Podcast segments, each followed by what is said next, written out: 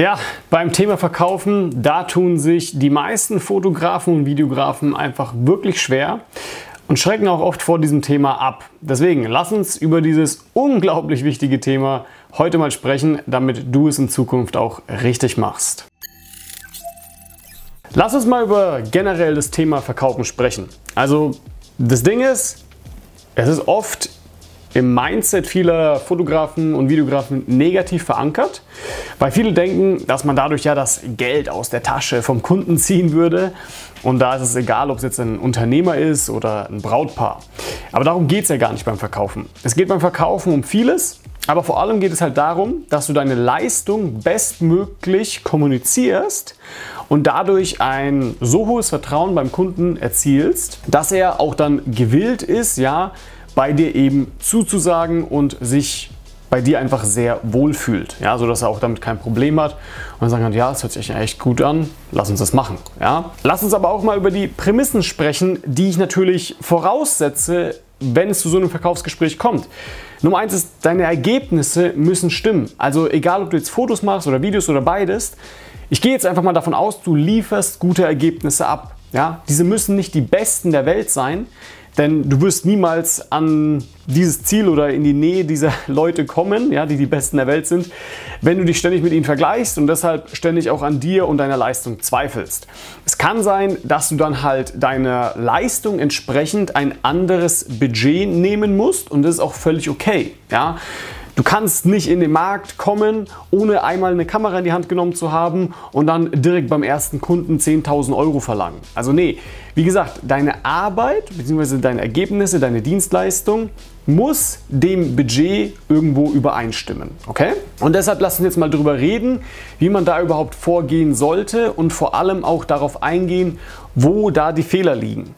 Die meisten Fotografen und Videografen, die ich so kenne, mit denen ich gesprochen habe, haben zum, zum Beispiel einfach kein klares System. Ja?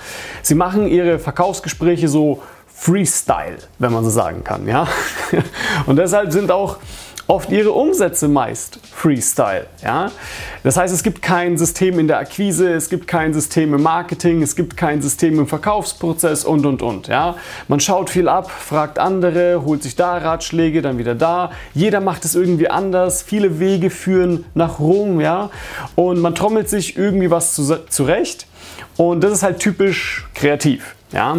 Die meisten Foto- und Videografen, die ich eben kenne, senden zum Beispiel, äh, wenn sie eine Anfrage erhalten, oftmals direkt ihre Preisliste bzw. ein Angebot als Antwort raus. Und oftmals kommt dann vielleicht gar keine Antwort zurück. Und da fragt man sich natürlich, ja, woran hat es jetzt gelegen? Lag es jetzt tatsächlich am Preis oder halt einfach daran, dass die E-Mail untergegangen ist? Lag es daran, dass man vergleichbar geworden ist? Vielleicht hat das Brautpaar halt einfach vergessen zu antworten, weil sie sehr beschäftigt waren oder vielleicht haben sie gar nicht die E-Mail erhalten, weil sie im Spam gelandet ist. Ja? Und gerade das finde ich immer sehr spannend, weil die meisten Fotografen und Videografen erzählen mir das halt oft, dass sie ihre Angebote halt erstmal vorher einfach rausschicken. Ja? Aber auf der anderen Seite erzählen sie mir auch, dass sie oftmals gerne mit ihrer Persönlichkeit überzeugen wollen. Aber wie persönlich ist denn eine einfache E-Mail als Rückantwort?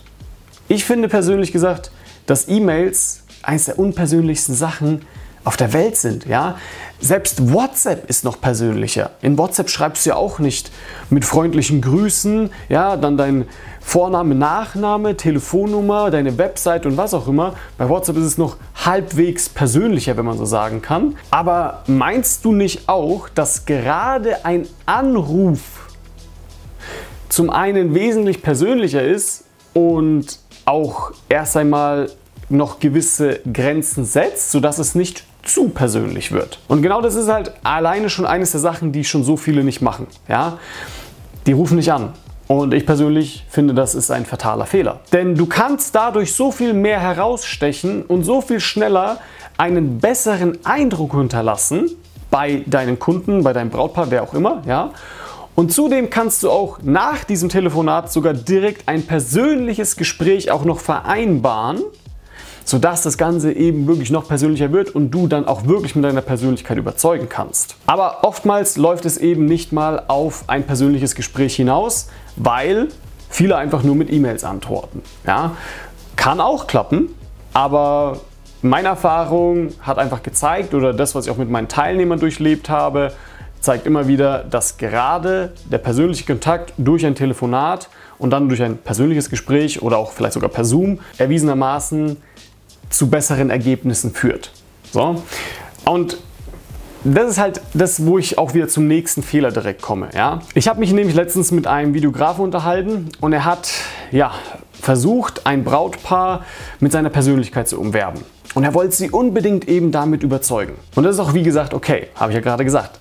Aber er hat halt vorher auch kein Angebot rausgesendet oder ihnen irgendwie einen Preis mitgeteilt. Ja, er hat einfach mit denen telefoniert und dann hat er sich auch mit denen persönlich getroffen.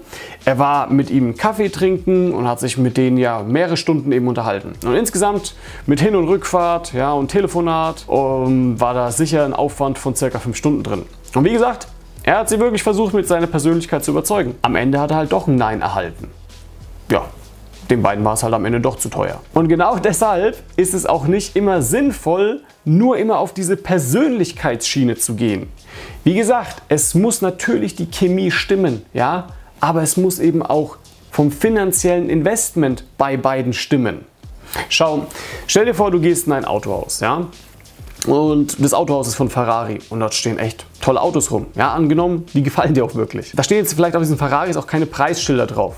Und jetzt kommt da so ein Verkäufer und der kann der beste Verkäufer der Welt sein und dich mit seiner Persönlichkeit komplett umhauen und dich absolut mitreißen. Und mal angenommen, du findest ihn als Mensch auch wirklich super. Jetzt kommt dann irgendwann der Preis und der sagt dir, der Ferrari hier, der dir da gefällt, der liegt bei 300.000 Euro. Aber dein Budget liegt halt eher bei einem Mini für sagen wir 20.000 Euro.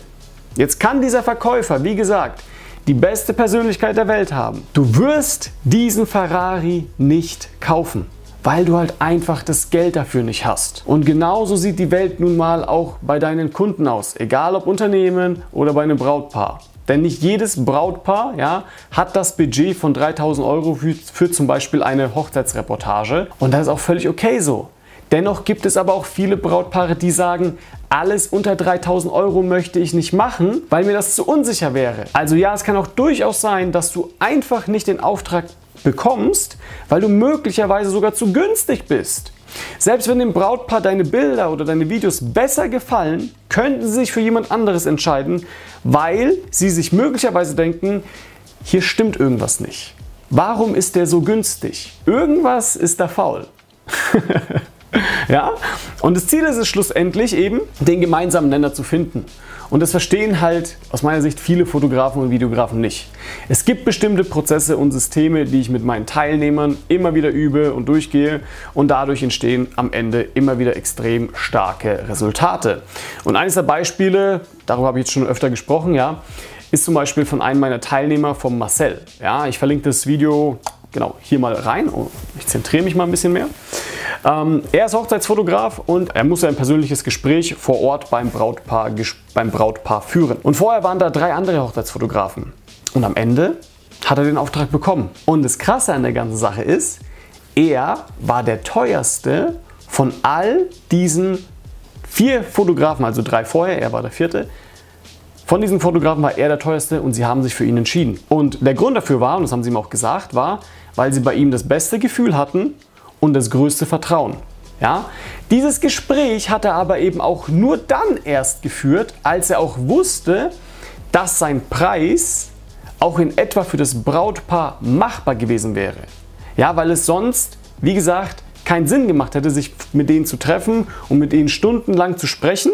Ja, da kommen wir eben, wie gesagt, zu diesem Ferrari-Beispiel. Ja, dass im Endeffekt jemand, der kein Budget hat für einen 300.000 Euro Ferrari, der sollte vielleicht auch nicht in ein Autohaus laufen, wo diese Ferraris rumstehen, ja, sondern vielleicht in ein anderes Autohaus, wo er ein Budget hat, das er sich eher leisten kann. Und es gilt halt im Endeffekt, das vielleicht auch mal vorher irgendwie abzuklären. Ja, es ist wie gesagt nicht unmöglich, seine Preise durchgesetzt zu bekommen. Ja, dass man, dass das Brautpaar sich am Ende, wie gesagt, für jemanden entscheidet, der vielleicht sogar über ihrem Budget lag. Ja, das ist alles machbar und möglich.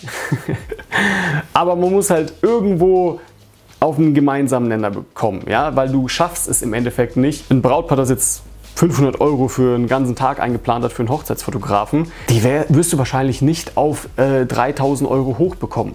Ja, das ist denen too much. Und das musst du halt wissen und das musst du halt verstehen. Ja, und ich weiß natürlich gerade, dass ich mit meinen Aussagen, die ich hier gerade sage, auch genau in viele Wunden treffe, die hier wahrscheinlich viele Fotografen und Videografen gerade triggern. Das Ganze klappt halt einfach besser mit System. Ja, und zwar, wenn man eben genau weiß, wie man sowohl mit sein, seine Leistung als auch seine Persönlichkeit gut an seine Kunden oder seine Brautpaare eben auch kommuniziert. Und mein Fazit dazu ist, man kann verkaufen lernen. Und das sind eben einige bereit auch zu tun und andere halt nicht. Wer am Ende des Tages dann wahrscheinlich erfolgreicher wird, braucht man nicht drüber reden. So, und jetzt, wenn du sagst, Walter, das, was du hier ansprichst, ja, damit kann ich mich echt gut identifizieren und irgendwie triffst du mit deinen Aussagen wirklich meine Wunden. und wenn das so ist, ja, dann lass uns gerne mal ein kostenloses Beratungsgespräch führen. Trag dich einfach kostenlos auf walterweber.de ein und dann schauen wir uns einmal gemeinsam deine Situation an und schauen, ob und inwiefern ich dir überhaupt helfen kann. Vielen Dank fürs Zuschauen und bis zum nächsten Mal.